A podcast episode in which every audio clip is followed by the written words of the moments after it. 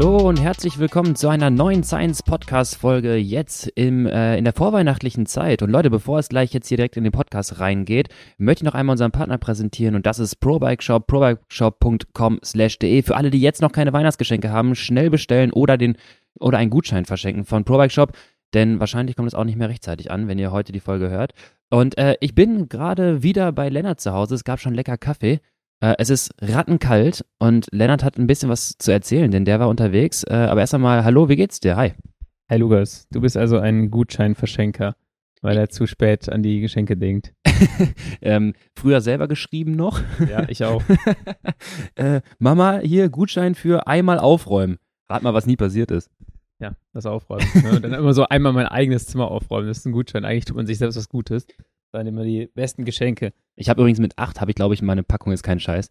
Ähm, bisschen unangenehm ist schon, aber auch wieder cooler Move. Ähm, ich habe einfach eine Packung Wassereis meiner Mama geschenkt, weil ich dachte, ähm, vielleicht war ich auch noch jünger, ich weiß nicht, weil ich dachte, das ist ein cooles Geschenk, weil Wassereis, so dieses, ne, diese fertige Wassereis für einen Euro, ist ja eigentlich, das ist lecker. So, du kannst ja kalt machen, hast du Wassereis und äh, infolgedessen. An Weihnachten. Ja, äh, nee, an Geburtstag. Geburtstag. Okay. Ähm, und äh, Oktober, also auch nicht Wassereiszeit.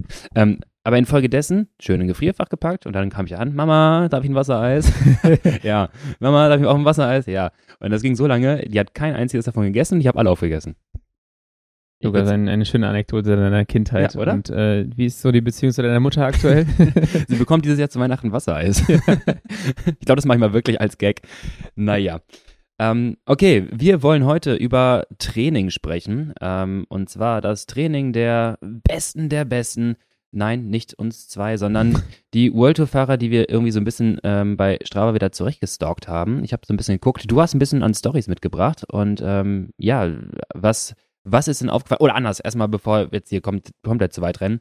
Wo warst du denn die letzten Tage, Lennart? in Spanien, so viel Geil. kann ich verraten. Ähm, erstmal in der Region um Calpe für drei Tage und dann ähm, auf Mallorca. Da war das Wetter deutlich besser als hier. Mhm. Du bist ja hier gerade schon angerückt mit dem Fahrrad. Äh, du sahst aus, als hättest du den Tod gesehen. Ey, mir ist das Ähm, Gesicht eingefroren gerade. Ja, und ähm, ja, bin da bei in zwei Trainingslagern gewesen, ähm, bin auch äh, selber Rad gefahren, kann also ein bisschen was berichten, ähm, wie das da vor Ort ausschaut. Und äh, habe auch Warst du ein noch nie da, oder? Ich- Kalpe? Kalpe war ich schon einmal. Ich war einmal schon in, in Benidorm.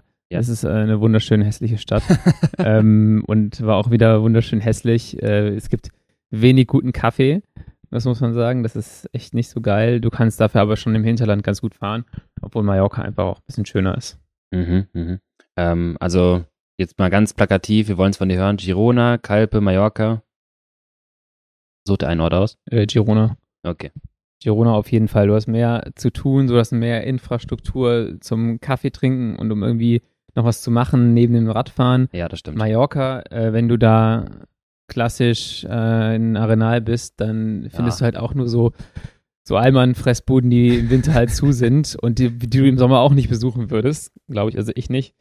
Und ähm, dann kannst du zwar reinfahren nach Palma und dir im River Café irgendwie einen Kaffee holen, das haben wir auch gemacht, aber da musst du halt jedes Mal extra reinfahren und in Girona läufst du halt irgendwie von deinem Airbnb zu Fuß, hast du eine unglaublich große Auswahl. Das stimmt. Ähm, von daher ist mein Favorit Girona, obwohl jetzt wir die nächstes Jahr auch nach Mallorca ins Trainingslager fahren, weil sich die Jungs einfach mal ein bisschen was anderes gewünscht haben. Ja, wir hatten die letzten Male ähm, in einem kleineren Kreis, nicht vom Team, sondern in einem kleineren Kreis uns eine, ja, so eine schöne Wohnung in Alcudia am Hafen geholt. Da ist natürlich jetzt auch dort, ich sag mal, nicht, nicht ganz so viel los. So, damals in den Teams, wo ich gefahren bin, haben sich ein bisschen drüber lustig gemacht, wenn die Fahrer in Alcudia waren, weil da wirklich gar nichts ist. Ja, Aber wenn du halt einfach nur ein bisschen dort die Sonne genießen willst, Fahrrad fahren willst, machst am besten dein eigenes Essen, äh, einfach abends kochen, schön zusammen und dann am Hafen ein bisschen entlang spazieren, den Kaffee setzen, die Sonne genießen, dann hat mir das gereicht und ich fand es auch von der Strecke ein bisschen schöner, wenn du nicht erst einmal irgendwie ja. klassisch Mallorca Delta raus, in, an der Küste ja, lang. Das ist halt einfach, ich finde, da- da, das ist, ist auch langweilig, finde ich. Also es ist zwar schön, aber Ja. es ist auch irgendwie langweilig und wir werden jetzt im Trainingslager Richtung ähm, Boniola gehen.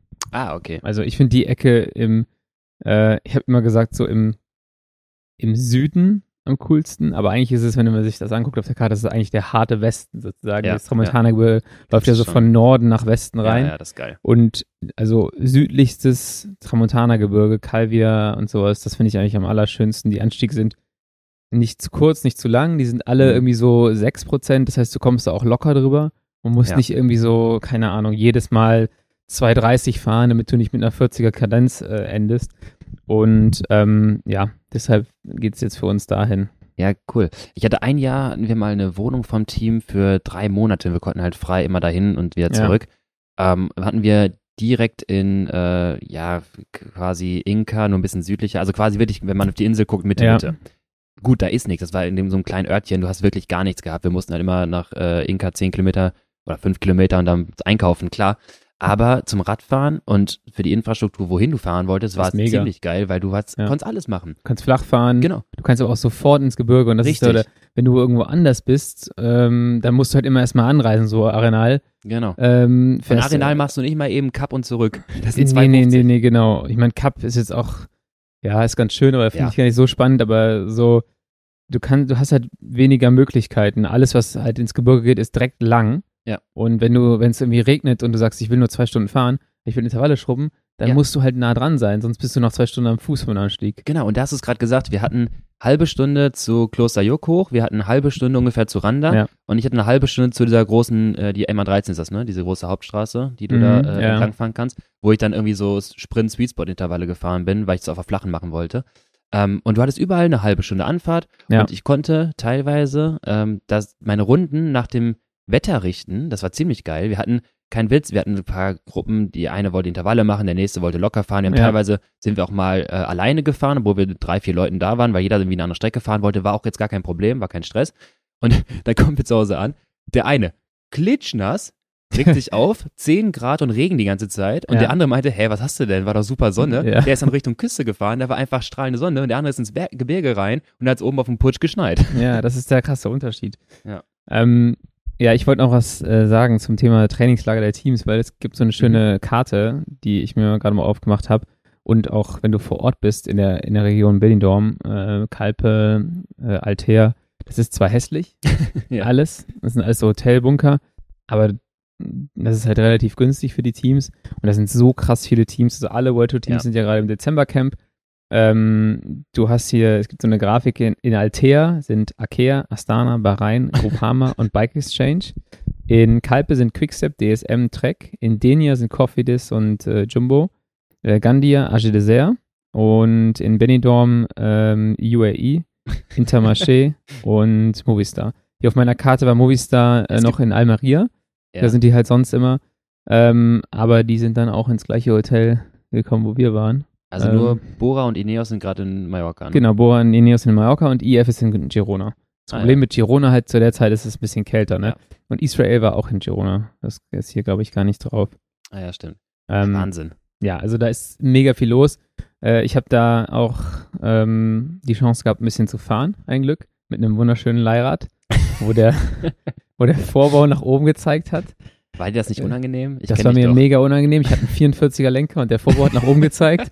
Und äh, ja, wir waren mit äh, André unterwegs, André Galpel. Der ich bin mir sicher, dass er, dass er den den Vorbau einfach hat drehen lassen von den Mechanikern. Weil sein Vorbau, den er von, auf dem Leihrad hatte, der war flach. also ich habe so das Gefühl, der hat sich da einen Spaß erlaubt. Ähm, und dann sind wir beide da mal eine Runde mitgefahren mit dem Team. Und ja, ähm, wir waren nämlich da mit äh, Intermarché, vielleicht haben, hat man es schon in den Stories gesehen, Laurenz Rex hat das ja schön abgelichtet, wie äh, mein Setup da aussah. Ich war wie so ein Affe auf dem Schleifstein und dann sind wir da mitgefahren und die Jungs sind schon, die sind schon fit. Also die knattern schon ordentlich Mhm. und ähm, ich hatte natürlich auch keinen Powermeter dran, ich hatte keinen keinen Radcomputer dran, ich war so im absoluten Blindflug, da ich keinen Radcomputer dabei hatte, aber einen Pulsgurt, also den Radcomputer hatte ich Ja. vergessen, dummerweise, ähm, habe ich dann auch auf den Pulsgurt versichert und hatte überhaupt keine Daten und dann merkst du halt irgendwie so, jede Welle wird da halt richtig drauf gedrückt und André hat irgendwann so gesagt, boah, ich fahre hier die ganze Zeit 350 Watt. Also, der ist natürlich ein bisschen schwerer als ich. Ja. Ähm, aber das wird wahrscheinlich für mich dann auch mal so 260, 280 gewesen, also jede Welle. Und dann knattern die halt da immer wieder drüber und du musst dich halt echt schon lang machen.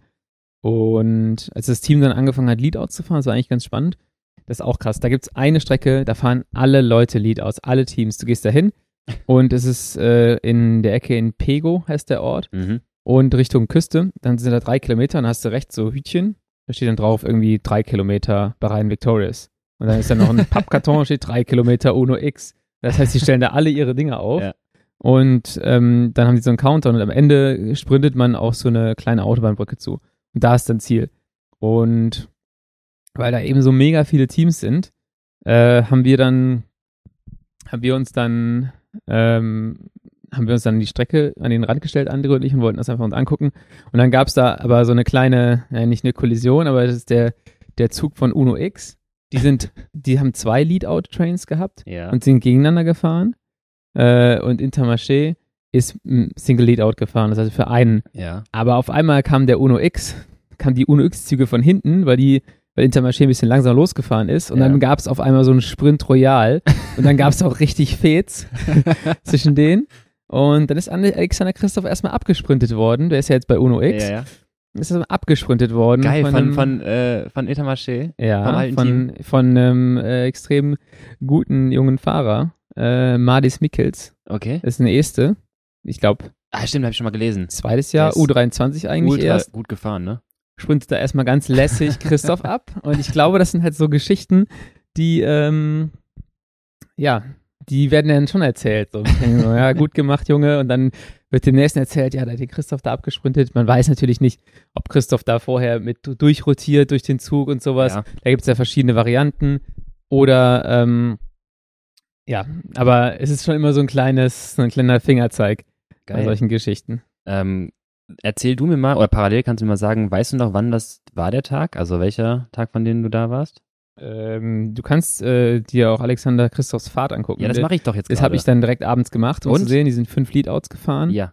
Ähm, Peak im ersten Sprint bei 14,3, 14,30 oder so. Okay. Also gar nicht so krass. Ja. Ähm, du siehst vorher, dass er im Leadout, dass es ein bisschen unruhig war, Ja. dass du halt viele Spikes hast, was natürlich dafür sorgt, dass der Peak ein bisschen kleiner ist. Ja. Ich weiß nicht, ob das gewollt ist dann auch, äh, weil in, in echt ist es halt auch, auch so, Mhm.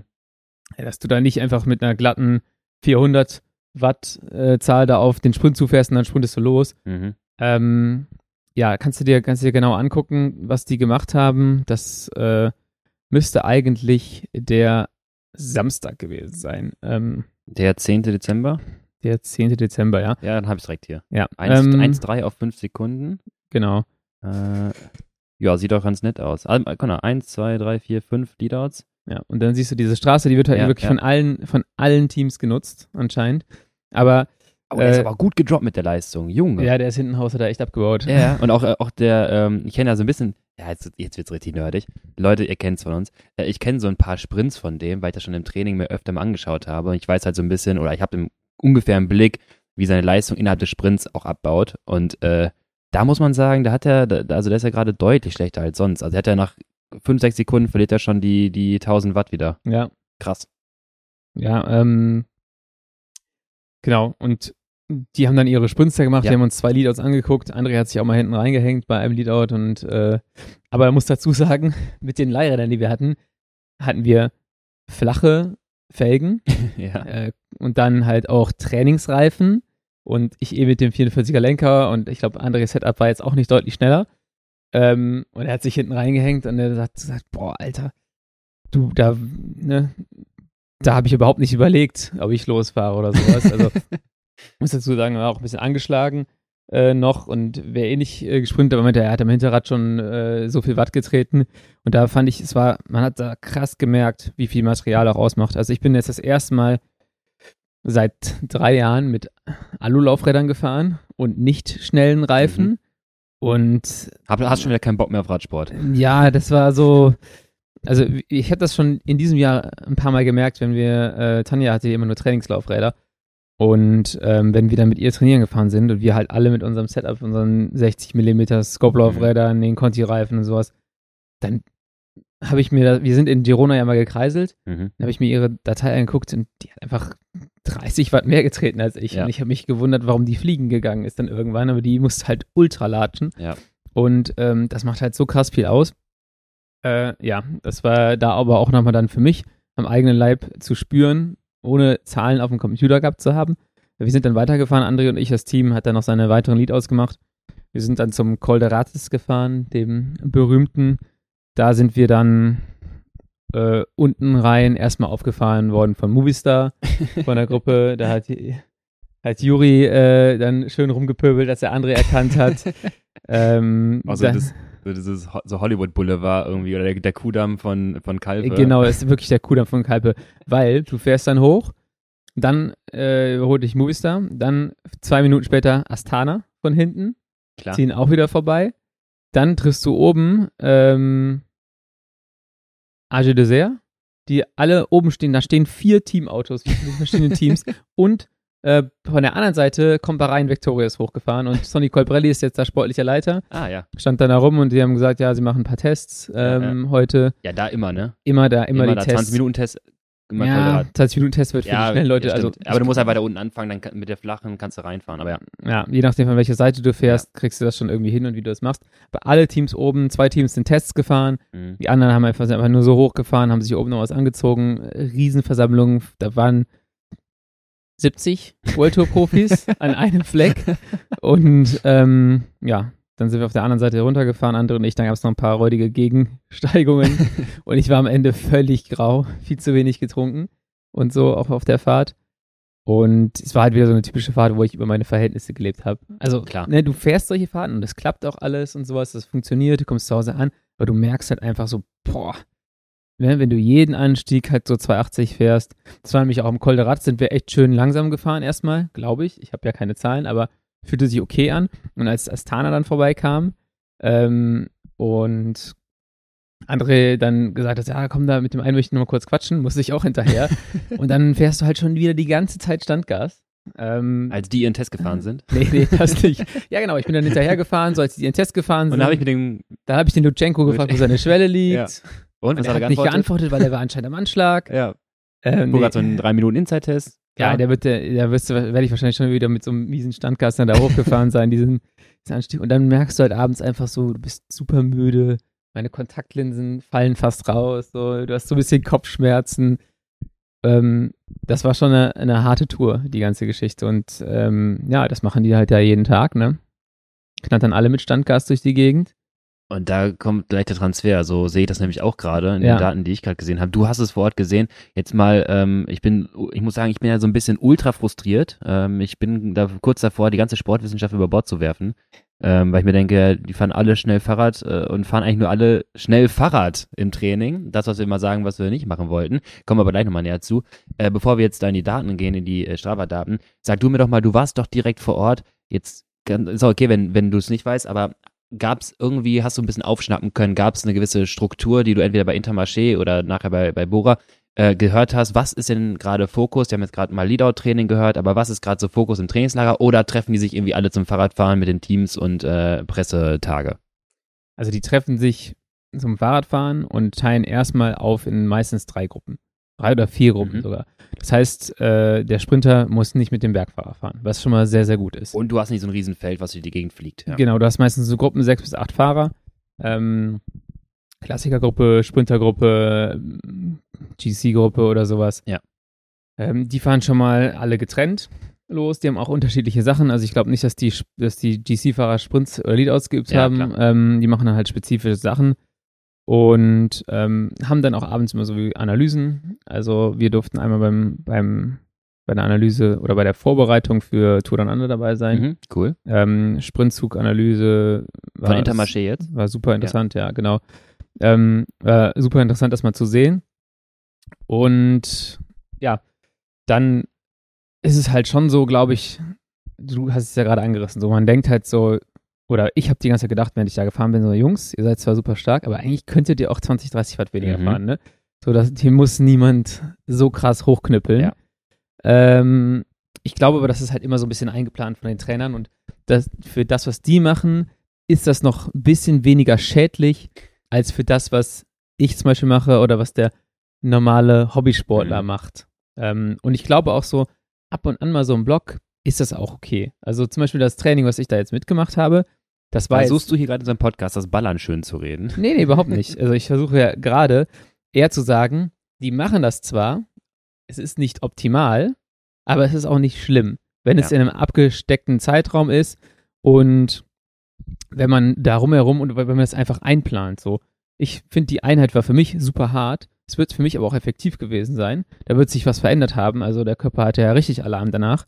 Und ähm, das reicht aber dann auch wieder. Weißt du, wenn ich das aber jetzt zwei Wochen oder drei Wochen mache oder das Ja. ständig mein Training ist, dann ist es halt schon wieder Quatsch. Deswegen unser, wir predigen ja immer, fahrt langsam. Ja, fahrt die meiste Zeit langsam. Aber wenn ihr mal irgendwie so einen Group Ride habt, wo dann alles völlig eskaliert, ähm, dann müsst ihr auch nicht zu Hause sitzen und weinen, dass ihr die Zone nicht getroffen habt, sondern Ja, ja. dann ist es halt mal so. Ja, genau. Und ähm, es sollte halt nur nicht dauerhaft sein. Man sollte wissen, was richtig ist und man sollte auch mal dann ein Auge zu, zudrücken, wenn etwas mal nicht so perfekt läuft. Ja, Ähm, ich nenne ja. das bei meinen, bei meinen Athleten im Coaching habe ich dann teilweise, ähm, keine Ahnung, wie, wie, ich weiß gar nicht, wie ich es beschreibe. Ähm, ich sage immer, wir versuchen überwiegend das richtige Training zu machen Ja. und wenn da mal ein Ride drin ist, ähm, letztens ein Athlet, der meinte, ja, hier, äh, Gravel, Ausfahrt, Rougher, Group Ride, da weiß ich natürlich genau, was passiert. Also danach ist er halt äh, 80 Kilometer, danach ist Ja. er im Sack, der ist halt grau. Ja. Der wird halt Standgas geheizt, aber das ist völlig in Ordnung, weil das macht ja auch jetzt gerade im Winter, das macht ja auch Bock und das ist ja auch mal schön, irgendwie mal ein bisschen abzuspacken. Wir haben jetzt hier, wir, wir haben hier in Köln zig Radrunden und eine der legendären Radrunden, das ist äh, die Hövelrunde. Ähm, viermal in der Gibt's Woche. Klar, gibt's die noch. Dienstag, Donnerstag, Samstag, Sonntag, ähm, immer um 9.30 Uhr Rampe Bärenrad und ab dafür. Du fährst halt immer die gleiche Runde, du fährst halt immer, wenn du möchtest, an den gleichen Bergen schnell und du fährst immer, wenn du möchtest, nee, musst du eigentlich, äh, die Abfahrt, das ist ein, so ein leichter ja. Berg, Bergabzieher, so drei, vier Prozent, wird immer für 20 Minuten gekreiselt und am Ende einen Sprint. Schnellfahrstrecke. Schnellfahrstrecke und am Ja. Ende gibt's einen Sprint. Und natürlich ist das jetzt nicht perfektes Lit-Training, aber ich muss sagen, ich habe das richtig gerne damals gemacht und würde auch meinen Athleten sagen, ja, go for it. Äh, wenn du da Spaß hast, mach das. Wenn du jetzt vier solche Rides in der Woche hast, dann Ja. müssen wir uns überlegen, ja gut, äh, irgendwie müssen wir das Ganze shiften. Oder wiederum, wenn du am nächsten Tag äh, eine Hit-Einheit hast oder in zwei Tagen und du kannst antizipieren, dass die potenziell in Gefahr gerät, dann solltest du vielleicht gucken, dass du eher in deiner Zone bleibst. Genau, ja. Ähm, ja, von daher, also wie gesagt, gibt verschiedene Gruppen äh, in, in so einem Trainingslager, die verschiedene Routen auch fahren, fahren auch nicht alle die gleiche Route. Jedes, jede Gruppe hat natürlich ein Auto hinter sich, super praktisch, Rainback hinten drin, genug äh, Verpflegung für alle. Ähm, sowas ist immer super. Und dann fahren die da halt durch die Gegend. Ich glaube, zwei Wochen, wo es ein bisschen intensiver ist, so wenn die auch mal ein bisschen mehr so in, in so einem Mischzonenbereich, sag ich Mhm. mal, fahren, also ein bisschen mehr mit Training haben, dann ist das für die zwei Wochen, glaube ich, auch eingeplant. Und ähm, da die aber auch als, ja, wenn die halt Roundtours und sowas fahren müssen, ist das ja auch okay eher vom Training, dass es nicht ganz so krass polarisiert äh, ist. Auf der anderen Seite haben wir natürlich auch noch ein paar Daten uns rausgesucht. Oder du hast es dir angeguckt. Mhm. Ich habe es mir gleichzeitig auch angeguckt und habe auch ein paar Stories dazu. ähm, Fang, fang du doch mal an, weil du kannst wahrscheinlich die Story erzählen zu den Daten, die ich da äh, gesehen ich habe. habe äh, Fangen wir, fangen wir mit unserem Lieblingsathleten an. in unserem Lieblingsathleten äh, Mathieu van der Poel. Äh, ich habe gesehen, da war eine Fahrt, die hieß auf einmal, deutscher Strava-Titel von Mathieu van der Poel, ich weiß nicht, was die Jungs heute Morgen gefrühstückt haben. Da dachte ich mir so, hm, was ist denn da los? Dann habe ich mir die Fahrt erstmal angeguckt und dachte mir so, na gut, ich sehe jetzt erstmal nicht so krass viel, weil nur auf den ersten Blick auf der Fahrt, wenn die auch Intervalle und sowas fahren, siehst du das nicht ja, sofort. Dann ja. habe ich mal nachgehört äh, bei verschiedensten Quellen und äh, dann bin ich nochmal in die Datei reingegangen und konnte dann sehen, was da passiert ist. Nämlich, ja, Mathieu fährt die erste gerade raus aus Beni Kassim, wo sie sind. Dann geht es leicht rechts ab und es geht hoch. Und nach sechs Minuten hat er anscheinend langweilig gehabt, ist einfach Vollgas losattackiert und ist einfach all out diesen ersten Hügel hochgestrahlt. Ähm, ich kann jetzt mal nachgucken, was er da an Watt getreten hat. Du siehst einfach, er tritt mit 1150 Watt an. Ich, ich werf alles über Bord, ey, wirklich. Und dann äh, wird er halt erstmal 5,5 Minuten 451 hochgefahren. Das ist jetzt nicht so dramatisch für einen Van der Poel, aber so die letzten drei Minuten des Anstiegs waren halt 516 Watt. Ähm, Da kann er mir auch nicht erzählen, dass sie so ein bisschen Standgas gefahren sind. Vor allem hinten raus, äh, die letzten, ja, die letzten 20, 30 Sekunden waren halt dann auch eher so 6,30, 6,40. Ähm, ja, und da freust du dich, glaube ich, einfach, wenn du, du losfährst. Geil! und Warmes du, Wetter und ab dafür. du rollst dir so los. Und das Geile ist ja, glaube ich, als Fahrer weißt du halt auch nie, was passiert. du denkst dir so, Gut, dann schauen wir mal. schauen wir mal, hoffentlich ist die, du, du gehst da eigentlich ran, wie an so ein Radrennen und sagst, hoffentlich wird, äh, geht keine Gruppe oder sowas. Oder hoffentlich wird, äh, ist die Route so, dass es nicht, äh, ja, dass es nicht sofort losgeht. Und dann hast Ja. du so Van der Poel, der einfach losfährt. Ja. Ähm, und, und losheizt. Und ja, und Jungs wie Baller und Jason fahren irgendwie dann mit und äh, sind auch nur die ganze Zeit beschäftigt, sein Hinterrad irgendwie zu halten. Das Genau. War, das war echt, also auch die Videos, die ich gesehen habe, äh, Baller einmal, wie er dann auch auf Strava postete, ähm, äh, hier ganz normale Easy Ausfahrt, Easy Ride, 380. Ja. so, hä?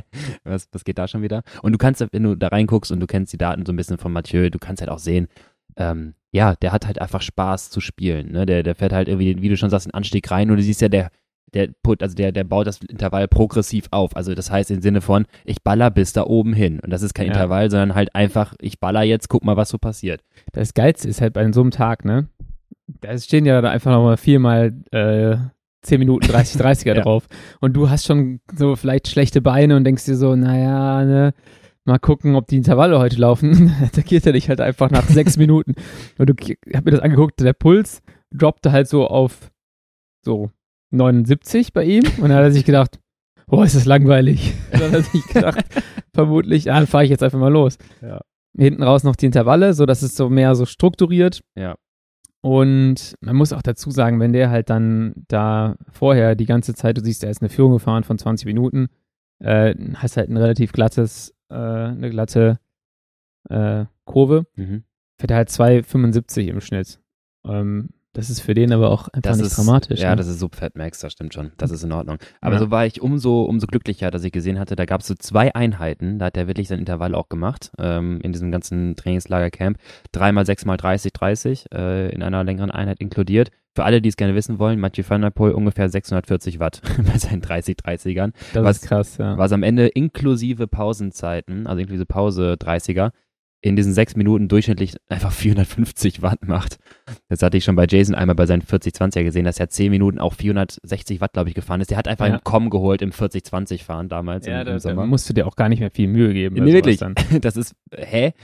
Und äh, dann ist er einmal nochmal gefahren, äh, zweimal acht Sätze mit 30 Sekunden, zwei Minuten, äh, ungefähr VZ Max, Fat Max im Wechsel.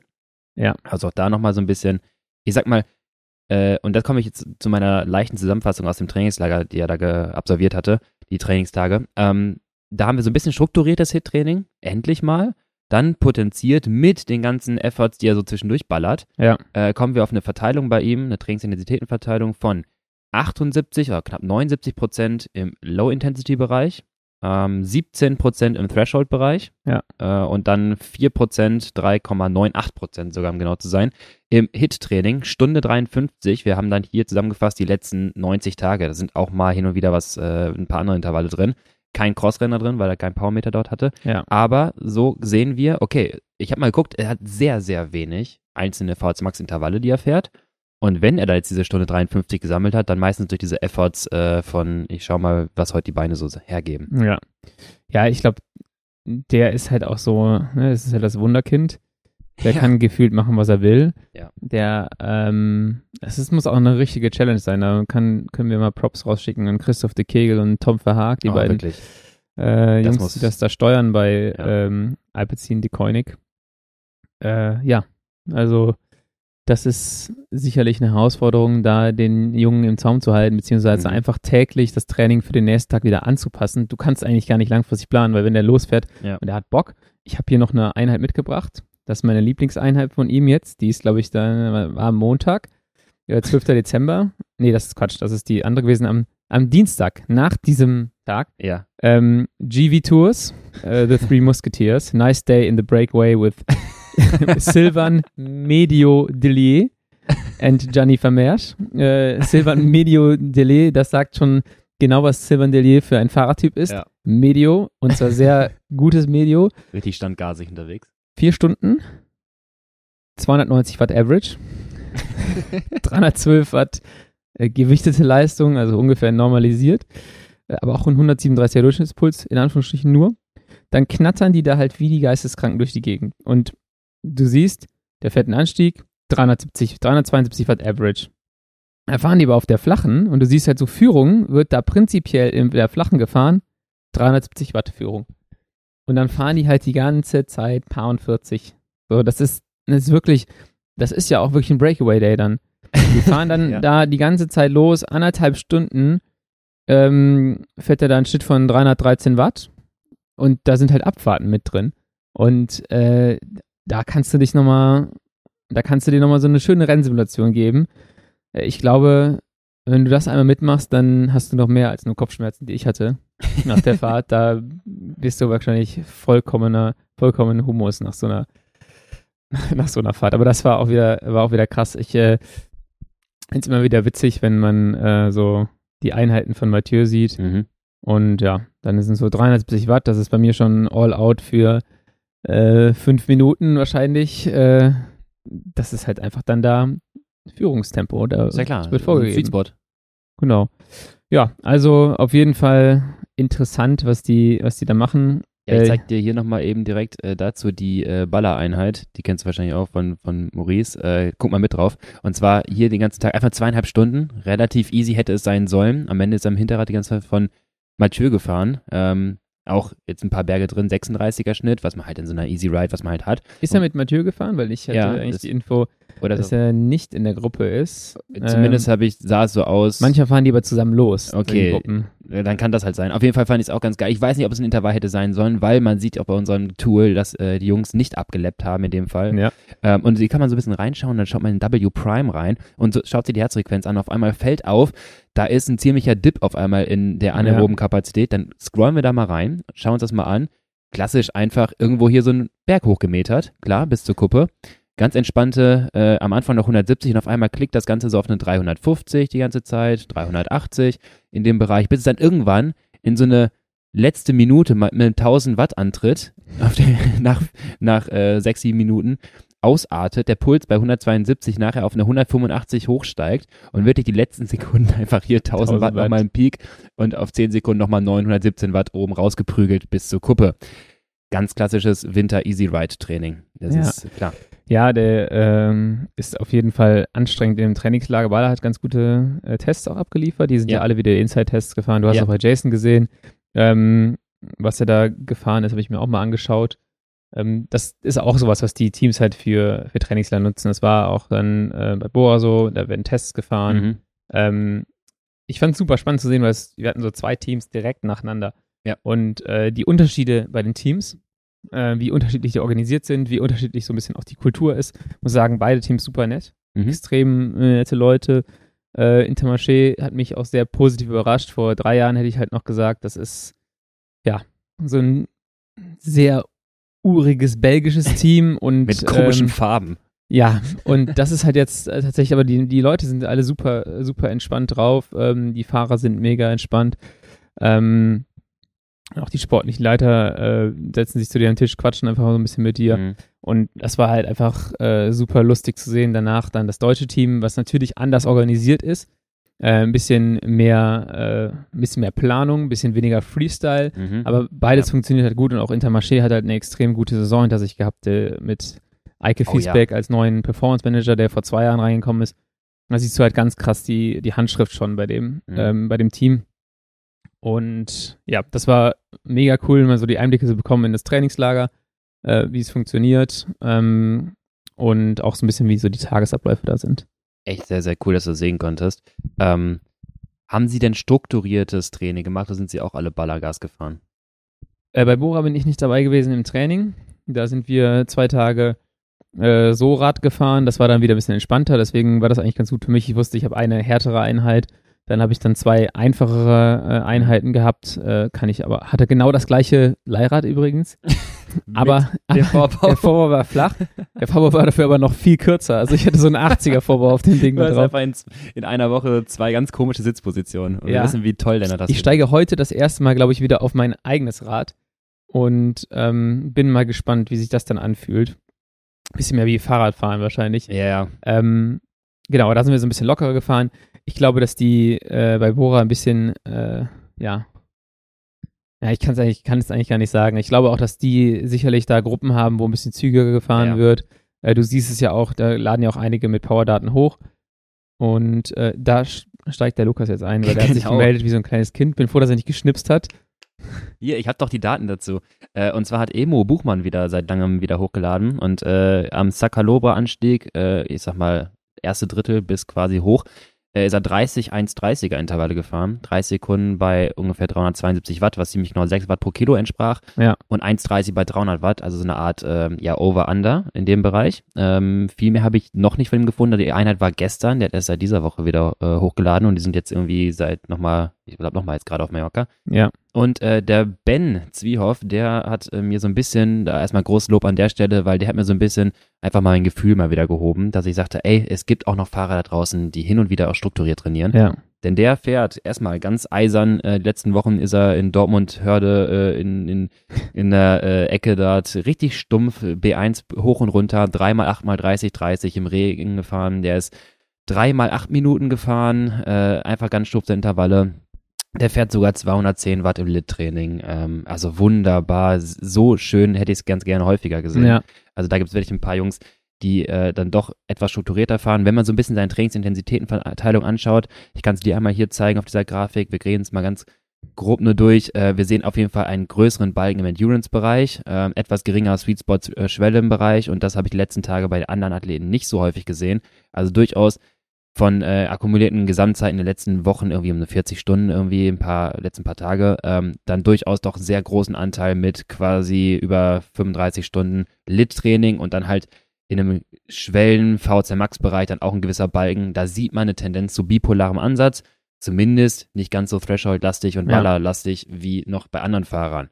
Ähm, dazu hätte ich einmal die Daten und jetzt kommt's. Ich habe ich habe lange gesucht, Lennart, ich habe Ja. richtig lange gesucht. Ich habe seit Jahren, wir wissen, wir hatten einmal die legendären fünf Einheiten von Pogi, die wir bei der Tour de France gesehen haben. Ja. Und jetzt habe ich jemanden gefunden, der aus Versehen wahrscheinlich noch sein, äh, seine Einheit hochlädt. Wir sagen es ihm einfach nicht, also seid alle still. Mikkel Bjerg lädt seine Einheit hoch, inklusive Leistung. Und das habe ich mir die letzten zwei Tage angeschaut. Und man wird ja vermuten, Pogacar, wir haben es ja schon in diversen anderen Interviews gehört von Inigo San Milan, äh, seinem, dem großen Coach, der Sportwissenschaftler, der das Zone 2 Training so ein bisschen in den Vordergrund gestellt hat zur Ja. Verbesserung der mitochondrialen Funktion. Da würde man doch meinen, dass sie auch schön locker unterwegs sind ähm, in der Gruppenausfahrt, wenn Mikkel Bjerg mit Pogacar fährt. Und Lennart schaust dir an, hier ein Anstieg, der erste größere Anstieg. Wie sieht das für dich aus? Genau, es ist dieselbe Scheiße Ja. wie bei den anderen Teams. Die fahren easy in den Anstieg rein. An Und- den Powerdaten, das ist immer das Lustige, an Powerdaten Ja. siehst du es gar nicht so krass, da musst du sehr genau hingucken. Genau. Und dann siehst du aber die Herzfrequenz und gleichzeitig W Prime, die so in völlig unterschiedliche Richtungen gehen. aber komplett Herzfrequenz hoch, W Prime runter. Noch geht es irgendwie mit 120, 130 Herzfrequenz easy rein. Auch so bei, ja, sind das hier, 2, 250 mal. Aber dann geht das irgendwann Richtung 300, 340, 3, 380 und irgendwann potenziert sich das hinten raus und dann ab einem gewissen Punkt siehst du so einen Crack einfach ab hier oberschwellig. Letzten fünf Minuten mit 447 Watt, 5,7 Watt pro Kilo. Der Mann ist auch ein bisschen schwerer. Safe Ähm, noch seine alte Schwelle, weil die alte Maschine wird wahrscheinlich noch mehr Schwelle haben, wenn ich den Das richtig einschätze. Das ist nämlich sein, genau ey. das, was der dreifache U23 Zeitweltmeister kann. Äh, genauso, mit dem würde ich mich da nicht anlegen. Das wäre der absolute Ja. äh, Worst-Case-Gegner für so eine für so eine Aktion. Weißt du, woran man das auch, also sehr gut sieht, dass es keine Struktur hat, was die Jungs da machen? Du kannst oben sehen, wann die auf Lab drücken und das ist Intervall, das Anführungsstrichen Intervall. Es ist wirklich von Beginn des Berges, ab dem, oder Mitte des Berges, bis es endet, also bis es cool wird, ähm, einfach gefahren, ohne abgestoppt. Da weißt Ja. du genau, es hat nichts mit dem Intervall zu tun. Wir sind einfach jetzt hier hochgeballert. Ja. Wenigstens am zweiten Tag hat er angefangen, ach komm, wir machen das eh, dann stoppe ich das Ding auch mal raus. Das ist auch praktisch. Die müssen sich jetzt auch freuen, ne? weil die viel schneller unterwegs sind mit ähm, Envy-Laufrädern, einem neuen äh, Colnago Aerorad, Stimmt, das Shimano, äh, Shimano-Schaltungen. ja. Also, hör mal. Das muss ein ganz neues Gefühl sein. Das ist wahrscheinlich das gleiche Gefühl wie, Gefühl, wie wenn ich jetzt auf mein normales, äh, auf meine Kreissäge steige, nachdem ich da drei Tage Leihrad gefahren bin. Dann denke ich mir so, oh, das ist wieder ein Fahrrad hier. Ähm, Ein Jahr Leihrad. Ja, das ist, äh, glaube ich, nochmal ein riesiger Vorteil äh, für die Jungs. Ja. Also wir fassen zusammen oder wir, wir können da nochmal auch äh, resümieren. Auch Pogacar ist jetzt gerade irgendwie, ich hoffe die ersten zwei Tage nur, vielleicht kommt da noch ein bisschen Zone Tour hinten drauf, aber die sind auch jetzt sehr viel am äh, Intermittent äh, Motivationsbelastungsprofil. Ja. Also ich mache mir keine Sorgen um, um Tadej Pogacar, muss ich sagen. Er hat bis jetzt immer geliefert Ja, schon. die wissen schon, was die da machen. Ähm, ja. Marco Haller lädt auch mit, mit Wattzahlen hoch, Oh ja. auch eine, eine gute Sache, auch mal eine, einfach eine Indikation zu bekommen, was die jetzt da trainiert haben. Zum Beispiel gestern am Mittwoch war, kannst sehen, da ist was rausgestoppt. Mhm. 12 Minuten Intervalle. Ähm, Low Cadence, Ja. 52er Frequenz, 375 Watt, Oh, lecker. fünf Minuten, dann eine äh, kurze Phase, gleiche Powerza- äh, Powerwerte, äh, genau eine Minute mit hoher Kadenz und dann wieder zurück in die niedrige Kadenz bis und dann noch eine Minute hoher Kadenz. Also 5-1, 5-1, Mhm. Low Cadence, High Cadence eine Minute, Low Cadence fünf Minuten, eine Minute High Cadence, alles bei 375 Watt. Ähm, ja, das ist wieder ein krasser Wert, aber für so Leute wie ein Haller, der Schwelle von 430 hat, Ja, ja. ähm, ist das halt einfach die Zone, in denen du halt diese Low Cadence Dinger mal fährst. Ja, plus, dass wir halt genau, wie du schon sagtest gerade, wir sehen halt einfach nochmal Einfl den Einfluss von, ich sag mal, prinzipiell drehmomentorientiertem Training, Ja. dass da äh, wirklich dann daran gearbeitet wird. Ähm, haben wir, oder vor drei Jahren hatte ich glaube ich schon mal erwähnt, dass wir irgendwie so ein Gespräch mal mit Dan zusammen hatten in einer größeren Runde und ich habe dann auch ein bisschen raushören können, dass das auch so ein, äh, ja, so ein, so ein neuer, ja, nicht neu, aber dass das ein Trend ist in dem Training, das Training teilweise nach Drehmoment zu steuern, um Ja. auch letztendlich vielleicht eine Faserrekrutierung besser greifbar zu machen und besser verstehen zu können. Lars Teutenberg macht das viel in seinem Trainings, also Ja, viel mit Drehmoment. Ähm, bei Canyon SRAM hatten die Mädels auch immer, sollten sich auch immer Drehmoment anzeigen lassen. Mhm. Äh, Lars hat das dann so gesteuert, dass er einfach die bei der SRAM die Akkus geklaut hat von den Schaltungen. Also das ist immer geil. Dann haben die angehalten unten am Berg. Das ist auch so ein Und richtiges Oldschool-Prinzip. Ja, da hat sich gedacht so, ja, ja, wenn ich die nicht beobachte, dann schalten die eh. Und ähm, dann haben die immer gestoppt unten am Berg, haben sich nochmal was Neues zur Verpflegung aus dem, aus dem Auto geholt und in der Zeit hat Lars alle, alle Akkus eingesammelt. Und dann hatten die halt nur noch den, der hat dann den Gang eingestellt, dann hatten die noch den einen Gang und dann wurde dann halt hochgetalkt. und haben die alle gehasst, das kann ich dir sagen. Natürlich. Aber das ist halt, ähm, ich kann es ich kann's spüren gerade. Das ist eine richtige Spannung gerade auf meinem Ja. Bastus. Ja, und ähm, das ist aber, glaube ich, äh, schon auch ein wichtiger Bestandteil des Trainings, wenn man, äh, also wenn man das sozusagen, wenn man es wirklich braucht, so für, für Leute, die Road Races fahren, die länger sind und die irgendwie die versuchen, die Bildungsrate ein bisschen runterzukriegen, Mhm. ist das ein, eine, gute, eine gute Methode, wenn man da draußen jetzt hier zuhört und sagt so, cool, das mache ich jetzt auch. Und Vorsicht. man hat aber irgendwie schon so eine 0,4er Rate und will Rundstreckenrennen fahren, dann sollte man das vielleicht nicht unbedingt machen. So. Also immer, Ja. äh, das ist das Allerwichtigste, wenn wir auch hier jetzt über die ganze Sache reden. Ähm, schaut euch nicht einfach blind alles von den Profis ab, weil schaut, was die machen wollen und ähm, was für Umstände die haben.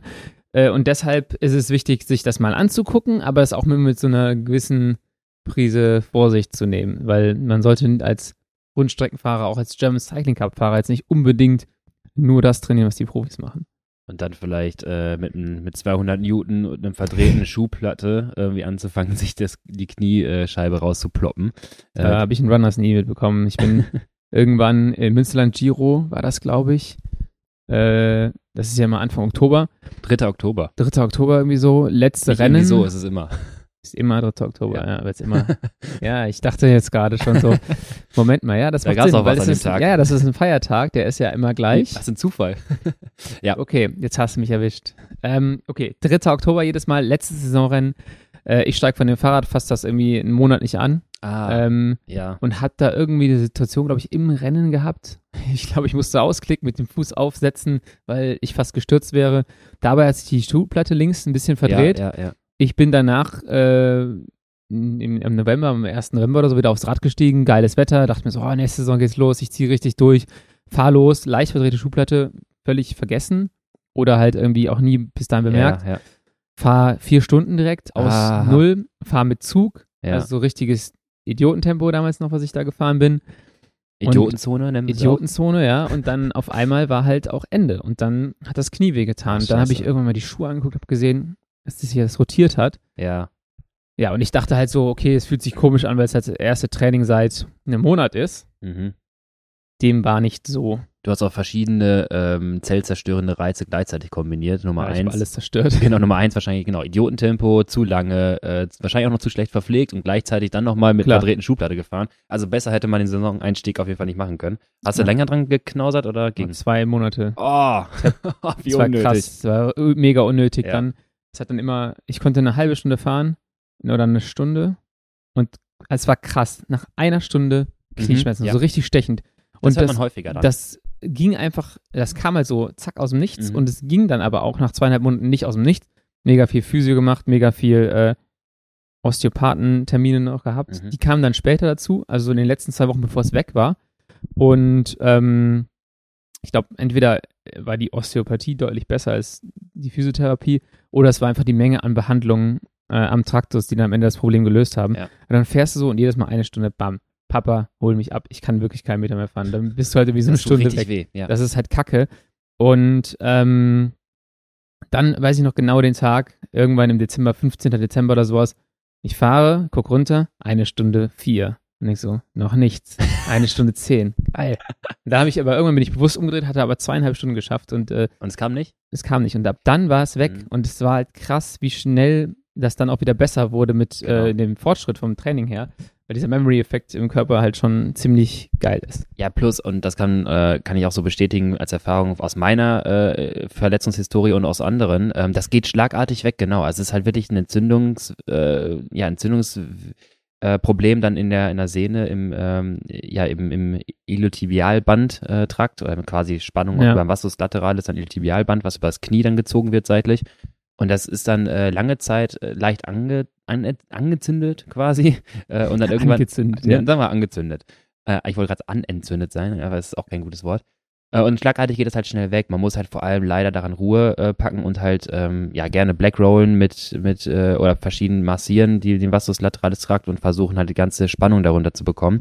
Ich hatte auch eine ähnliche Story, da bin ich im, äh, vor zwei drei Jahren im Winter laufen gewesen regelmäßig und habe dann auch angefangen mal Hit-Intervalle zu laufen. Ähm, ich fand es gar nicht so schlecht, weil irgendwie ich mochte es gerne draußen zu machen, nicht auf der Ja. Rolle dann so ein bisschen mal zu kombinieren und es hat auch richtig Bock gemacht und du kennst ja meine Probleme, dass mir die Beine so krass zugeben, das passiert mir beim Laufen nicht. Ich komme in eine ganz andere Zone beim Laufen Ja. rein, ich kann meinen Körper komplett belasten und ich glaube eine unglaublich hohe VO2 erreichen durch Intervalle. So, dann war dann irgendwie 8 Grad und ich denke mir, komm, äh, ich laufe jetzt irgendwie abends noch auf der, auf der Bahn am äh, Stadion, an, an, an ähm, am Leichtathletikstadion an der Sporthochschule mal Intervalle. 300er mit 100 Meter Trabpause Ja. ähm, Pace dann irgendwie auf drei Minuten, drei Minuten zehn Pace auf die 300er und aktive Trabpause. Das ist schon relativ zügig. Das geht halt vor allem als Radfahrer, weil du die hohe Sauerstoffaufnahme mitbringst. Ja. Aber wenn du mich mal laufen siehst, ohne dass man ein Auge für Laufstile hat, weißt du auch als Laie, Körperklaus. irgendwas ist da falsch. Also irgendwas ist da ganz komisch. Bei mir auch. Und äh, wirklich, mit dem das Bein nach vorne ziehen, sehe ich, guck runter, sehe schon, wie das Knie quasi medial nach innen reinrennt. Also wie quasi, wenn du beim Fahrradfahren runterguckst und Richtung Rahmen reinrennt. Medial nach innen, das ist ja richtige Nerdsprache hier. Ja, äh, na, Bein nach innen halt. Und Ja. du machst also ich mache komplette X-Beine und so. Und so ich gerade sagen. und ja, X-Beine sind's. Und so komme ich natürlich auch auf. Denk mir, geil, Vorfußlauf ist ja noch viel schneller. Das heißt, ich kombiniere quasi mein X-Bein mit einem Vorfußlauf, schieb die Hüfte vor und baller eine Dreier-Pace da über die Bahn. Ähm, ja, das hat dann wirklich genau acht Intervalle gedauert und ich hatte, wie du schon sagst, auch drei Monate Probleme Ja. damit. ich glaube, ich bin in der Zeit auch dann, also ich bin, habe diese dumme Einheit gemacht und bin auch einmal laufen gewesen. Das war halt einfach eine Kombination aus so viel Wow. dumm und ich laufe auch nie und seitdem Wow. habe ich auch, ja, war halt einfach scheiße. Ja, ich hatte dann auch, äh, was ich noch ergänzen wollte, da war auch irgendwann ein Frühjahrstrainingslager und es war noch nicht weg und ich wollte unbedingt fahren, ich wollte unbedingt äh, aufs Rad.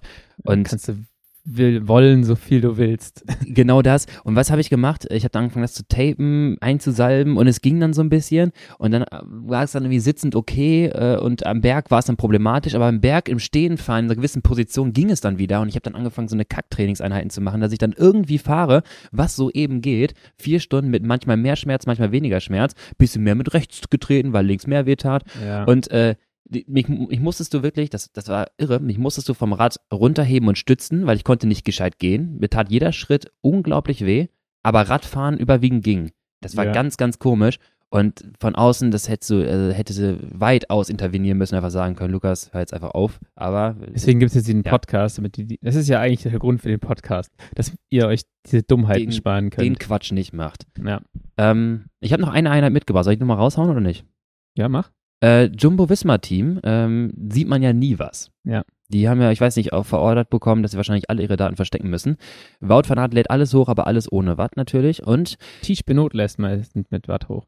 Tisch Benot, ah cool, sehr gut. Und Martin Weinertz habe ich noch gesehen. Und Nachwuchsfahrer Tim van Dijk ähm, aus dem Jumbo Visma Development Team, ne? Ja, jetzt, jetzt Pro-Team. der jetzt Pro-Team ist, genau, der mit in der Gruppe ist und der lädt noch hoch, weil ich glaube, ihm noch keiner gesagt hat, dass er es nicht darf. Na, auf jeden Fall habe ich mal reingeschaut und wir sehen Intervalle, Lennart, wir sehen Ja. Intervalle und zwar fahr- fahren die am Anstieg, am ersten Anstieg, fährt er sowas wie ähm, zwei, fünfmal, zwei Minuten 30 bei 440 Watt, was wir ungefähr einschätzen können als wahrscheinlich VZ Max EB irgendwie in dem Bereich. Boah, wahrscheinlich eher so Schwelle sogar. Ja, ich hätte gesagt knapp drunter vielleicht schwell, also leicht oberschwellig. Ja, leicht oberschwellig. Genau, also ne, wie so eine Aber der 100 Typ ist, der Typ ist krass. Der wird auch, äh, der wird auch jetzt in ein, zwei Jahren richtig krasser Fahrer werden. Also Mhm. Also groß, groß vielversprechend, weil er fünfmal 2,30, 4,40 fährt mit 1,30 Pause im Wechsel ja. äh, am Anfang zur Einheit und dann, ja gut, dann ist auch wieder relativ lit dabei. Ähm, maximal vielleicht irgendwie so eine Art, ja, 280 Fat Max am nächsten Anstieg, aber da fahren sie relativ gemächlich und locker. Ähm, sie kombinieren quasi in einer Vier-Stunden-Einheit, innerhalb der ersten Stunde machen sie ihre Intervalle und Rest fahren sie quasi locker lit weiter nach Hause. Auch da wieder, und das ist so ein bisschen das, was ich auch nochmal ergänzen möchte, ähm, bei vielen der Profifahrer, das habe ich auch schon bei anderen Einheiten gesehen, dann siehst du maximal ein 3x8x30, 30 in einer 4-Stunden-Einheit oder 5-Stunden-Einheit. Du siehst mal ein Over-Under, aber auch nur in der ersten Ja. Stunde. Das heißt, je größer die Umfänge werden und die großen, die, die World Tour-Fahrer, die Spitzenfahrer, die brauchen halt einfach unglaublich viel Load. Je größer Ja. die Umfänge werden ähm, und die Stundenanzahl Richtung 30 dann rennt, desto Weniger Intervalle fahren die. weniger Intervalle fahren sie. Und weil deswegen, sie den Sauerstoffumsatz über das Lit-Training abdecken. Richtig, und dann wird Ja. nämlich richtig teuer, wenn du anfängst noch ein äh, 10% weil wir ja letztens ja das Video rausgehauen haben, so wird deine VZ Max steigern, das Ja. 80-20 oder 90-10-Prinzip und das gilt bei den Jungs nicht mehr. Lass Nee, die 10% von 40 Stu äh, von 35 Stunden Woche äh, Hit fahren, da gehen die krachen. Das Ja. ist viel zu viel. Und da hast du eher sowas wie eine, jetzt mal, wenn du diese zwei Pole nimmst, also Hit und alles darunter, ähm, dann hast du maximal vielleicht sowas wie eine 98-2% Verteilung, ne? Das ist interessant. ja. Und diese Teamtrainingslager sind halt auch einfach dazu da, viel Load zu generieren, viel Umfang zu machen, weil die, gut, die sind viel in der Wärme, aber auch nicht immer. Mhm. Äh, und ich glaube, die intensiveren Sachen machen sie in kürzeren Wochen zu Hause. Ähm, da werden dann mehr Intervalle gefahren. Und Ja. bei so einer Phase ist halt, du setzt ja eh schon extrem viel Sauerstoff und Kalorien um und sowas. Also Fahrfahrrad. Fahr Fahrrad, genau. Fahr Fahrrad, dann ist es auch nicht ganz so schlimm. Ähm, für alle anderen, die eine 8-Stunden-Trainingswoche haben und das meiste rausholen wollen und auch nur so den, den Sauerstoffumsatz überhaupt generieren können, Ja. weil wir können in 8 Stunden Liter nicht den Sauerstoffumsatz generieren, den wir brauchen, Ja. um den Reiz zu setzen. Oder ja, wir können schon, aber äh, Du kannst so einen Pedalometer unter Schreibtischstuhl packen. Äh, genau, packen. das kannst du, aber wir brauchen halt dann mehr strukturierte Sachen. Ähm, und ja, gut, eventuell kann man, das ist jetzt eine Theorie von mir, je älter der Profi wird und je mehr Load er in seiner Karriere gefahren ist, desto eher kannst du in der, im späteren Teil deiner Karriere vielleicht den Anteil an Intensitäten nach oben bringen, weil der einen so hohen Kalorien- und Sauerstoff-Turnover gewohnt ist, dass du halt dann sukzessive den Anteil erhöhen kannst. Ich würde, genau, ich würde, also ich meine, am Ende kommen die Jungs dann irgendwann im Frühjahr Richtung erste Radrennen und dann haben sie auch in Hit-Intervalle, wenn du Ja. das mal reinschaust und dann kriegen sie relativ schnell schon ihre Intensität da rein und entwickeln sich auch schnell wahrscheinlich in Richtung Rennform. Ja. Ähm, ich denke, es ist eine Art Kombination aus Erfahrung ähm, und, und dem, was man die Athleten, was sie halt rückmelden. Und ich glaube auch so ein bisschen dieses, ähm, nicht Sorge und nicht Angst, aber dieses Verhaltenere, ich, ich will ihn jetzt nicht wegschießen, ich drehe so ein bisschen mal in die konservative Ja. Außer Van der Poel, den lassen wir jetzt mal irgendwie machen. ähm, und versucht das nicht ganz zu überlasten. Ähm, und dann ist es wahrscheinlich ein richtiger Ansatz, das so zu machen. Wie du gerade schon sagst, natürlich mit unserem 8 oder 10 Stunden Wochenload lohnt es sich dann schon mal irgendwie einen sehr größeren Anteil Hit-Training in Prozent quasi zu gehen, Ja. äh, um dann mal zu schauen, ob man auch mit spezifischen Wochen wie eine Hit-Woche dort mehr generieren kann. Ähm, ja, was wer, wer jetzt auch übrigens äh, sehr viel locker unterwegs ist, eigentlich fast nur, das ist Egan Bernal. Der ist ja, Ja, der fährt äh, extrem viel. der fährt viel, noch viel, viel locker. 180, 190 Watt. Irre, ne? Ja, das habe ich mir auch. Der ist ja dann in Kolumbien auch wieder diese langen Einheiten gefahren und sowas. Genau, sieben Stunden. Äh, Sieben Stunden. Und der fährt aber dann nicht so schnell. Und Genau. äh, der ist halt, der baut sich da so einen schönen aeroben Motor wieder auf, den er mal hatte und der wahrscheinlich auch ein bisschen. Hat er vorher auch gemacht, das habe ich auch in der Ja, genau. Mal geschaut. der, Der, war hat, immer so ein der fährt Typ, immer ne? 180, 190 Watt. Leute, nehmt euch ein Beispiel. Auch wenn er leicht ist, aber auch im Prozent von seiner FDP ist das sehr, sehr gering. Ja, Äh, und natürlich, gut, das haben wir nicht den Luxus, aber äh, da, wo er wohnt, 2,6 2,5, Bogota, Ja. äh, fährt er die ganze Zeit an, auf, auf zweieinhalbtausend Meter. Fährt einen Anstieg, habe ich letztens gesehen, auf 3100 Meter hoch. 25 Minuten Intervall, hat er abgestoppt Aha. mit 4,9 Watt pro Kilo bei 59 Kilo. Egan Bernal allerdings äh, auf zweieinhalbtausend Meter, 5 Watt pro Kilo, das ist schon ordentlich. Wenn man es runterrechnen würde, was es quasi auf Seelevel machen würde, ja. wären das umgerechnete 5,8, also fast 6 Watt pro Kilo Intervall. ja. 25 Minuten sah, zumindest was auch die Kadenz und sowas anbetrifft, sehr kontrolliert und konstant aus. Ich glaube, der kommt auch wieder relativ schnell, sehr, sehr schnell aus dem, aus dem Winter raus. Das kann ich mir auch vorstellen. Obwohl, wenn, wenn du es auf Sea-Level brennst, ist bei den Leuten ja dann wieder nicht runterrechnen. Weil Ja. die ja. fahren ja eigentlich immer auf 1000 hoch und fahren auf 2000 hoch. Da. Ja, ja. Aber wenn der mal im, auf, äh, wenn er mal hier in Köln in Zeitfahren fährt, dann äh, äh, Pulheim, äh, nee, warte, Pulheim, ähm, Elsdorf, Elsdorfer äh, Zeitfahren. Speedway, genau. Ja. Dann äh, knallt er uns die 6 Watt pro Kilo wahrscheinlich fast raus. Ja. Ähm, ja, Lukas, wir haben hier schon wieder einiges an Aufnahmezeit. Eine, eine Quatscheinheit habe ich noch. Eine Quatsch, eine, ich, ich schieb aber jetzt mal deine Bitte. äh, Abschlusswerbung dazu Ja, äh, dazwischen. CRL äh, auf Swift, diese Swift Racing League Saison ist jetzt vorbei. Ähm, wir bieten auch immer ein Rennen an. Ähm, dienstags um 19.30 Uhr äh, in unserem Ja. Science Swift Club. Also schaut da mal vorbei und auch beim Litwoch, der äh, immer mittwochs ist. Da fahren wir eine Stunde Lit und benehmen uns echt alle gut und können deswegen schön Zeit in der Zone sammeln. Äh, also kurze Werbung, ähm, kommt vorbei, bringt Freunde und Freundinnen mit. Je mehr Leute in dem Rennen äh, sind und im Litwoch, desto besser. Und jetzt kannst du wieder weitermachen mit deinen Quatscheinheiten. Ist deine Quatscheinheit oder von wem ist die? Nee, von jemand anderes. Und zwar, ich bin so ein bisschen neidisch. Ein, eine legendäre Ausfahrt, ein Trio unterwegs. Äh, seine Story habe ich mir angeschaut. Äh, du wahrscheinlich auch schon gesehen. Und ich dachte mir so, ja, wie kann man so, also, ob er ihn feiert oder nicht, ist mir egal, aber wie kann man so bosshaft unterwegs sein? In kurz, kurz Santa Monica fahren, filmt sich selbst und es kommt vorbeigesprintet. Ulle Lenz und Paul. Jan Ulrich im nächsten 10 Sekunden sprintet einfach Lance Armstrong an ihm vorbei. Paul Ripke mit den drei äh, natürlich so ein bisschen Marketing, werbemäßig da unterwegs. Fahren irgendwie Santa Monica einen Anstieg hoch, einen Anstieg runter. Jetzt hast du, ich weiß nicht, ob du schon gesehen hast. Ich frag Nee. dich mal, Paul Ripke, ja, die sind hochgefahren, oben gedreht, wieder Paul runter. Ripke lädt mit Powerdaten hoch. Mhm, der lädt mit Powerdaten und Herzsequenz hoch. Paul Ripke, ne, 42 Minuten. Was fährt der wohl, wenn er sich echt bemüht, da hoch? Abs 41 Minuten. ja, 42 Minuten absolute Watt. Dafür müsste ich jetzt erstmal wissen, was Paul Ripke wiegt. Ja, ist schon ordentlich. Ich hab mal, der fährt 270. Fast echt. Der fährt 263 Watt. Ja. Normalized Power von 82 Watt. Damit eingetragene 1, 101% seiner FTP. Hm, weiß ich nicht, aber kann schon sein. Jetzt hat eine neue FDP. abschießt. Das ist eine neue FTP. Der ist einfach mal komplett gefühlt ein All-Out, komplette W-Prime ausgeschöpft. Einmal All-Out da hoch, danach erstmal eine halbe Stunde nur bergab gerollt.